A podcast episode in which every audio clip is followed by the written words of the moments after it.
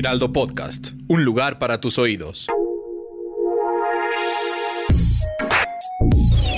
Escucha la opinión de Sergio Sarmiento, quien te invita a reflexionar todos los días con la noticia del día.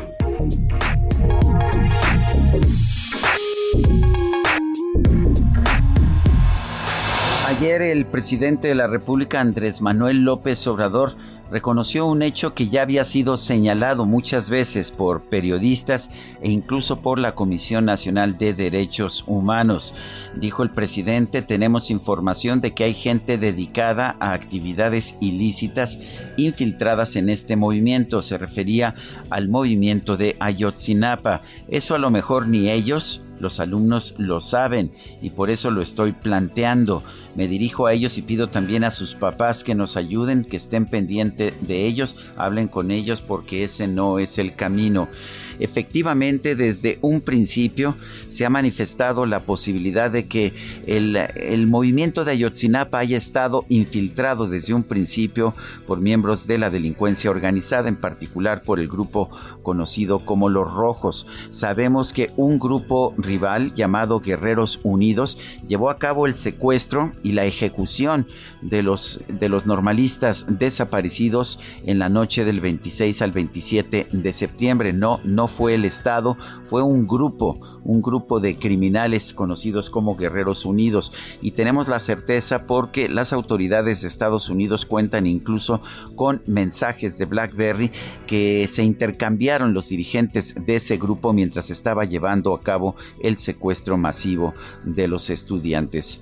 Por supuesto, no todos los estudiantes estaban involucrados con el crimen organizado, pero sí, sí hay razones para pensar que hay integrantes del crimen organizado que utilizan el movimiento de Ayotzinapa para llevar a cabo sus actividades criminales.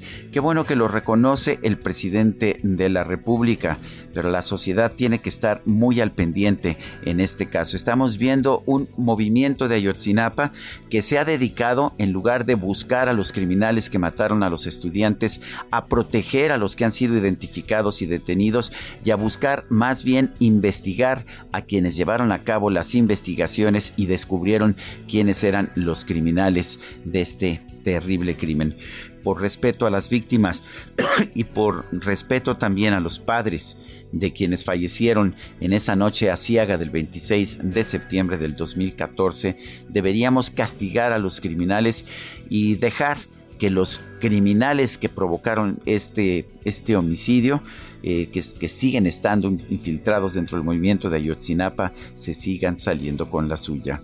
Yo soy Sergio Sarmiento y lo invito a reflexionar.